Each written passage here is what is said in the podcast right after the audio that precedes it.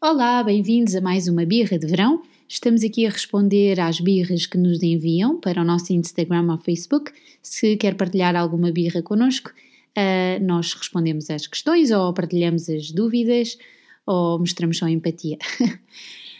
Ana, um, a que chegou hoje, ou uma da que nós escolhemos para o programa de hoje, uh, é uma mãe que está em conflito com o pai porque um, o filho tem medo da água. O filho tem 4 anos, tem imenso medo do mar e do barulho do mar, e o pai insiste que uh, deve levar a criança mesmo assim para a água, e nós, bem, nós imaginamos o que as outras pessoas na praia estão a sentir com estas cenas. Exato.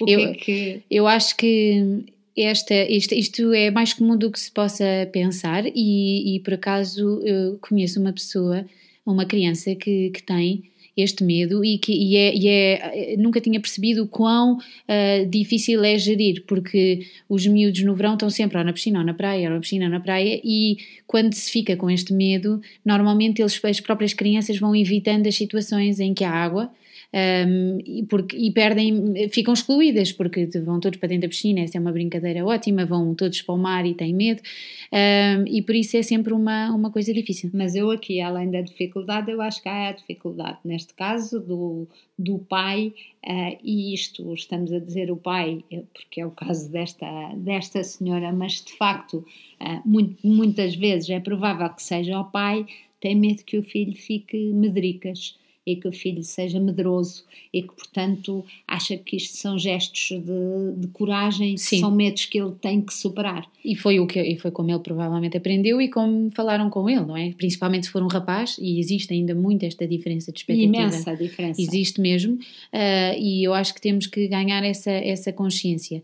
E, e, é horrível este papel em que a mãe fica como se fosse a mãe a defender o filho e o pai a, a querer puxá-lo para fora.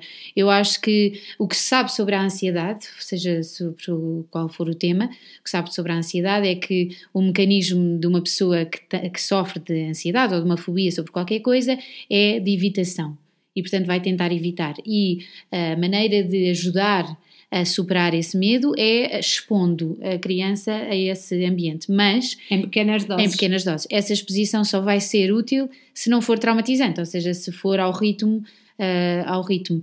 Pode ser bom fazer estratégias do género, olha, vamos até ali ao fundo com alguma recompensa ou com alguma, ou alguma motivação uh, de fora para ele tentar ir um bocadinho mais longe ou tentar fazer alguma coisa. Acho que é muito importante lembrar que normalmente estas crianças querem não ter medo, quer dizer, toda a gente se diverte e vê esse divertimento e elas não querem ter esse medo.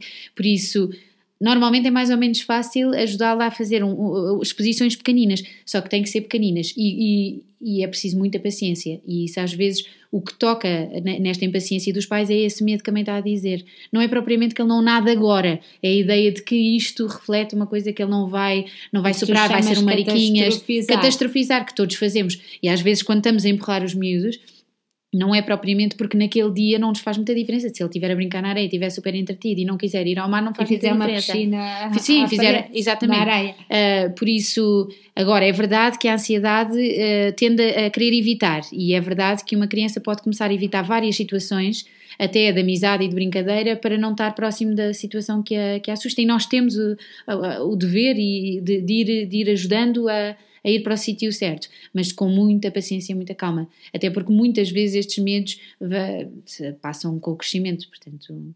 Sim, se não, se não gostar da praia este ano, gosta para o ano. Sim, sim, exatamente. Uh, adeus, até à próxima.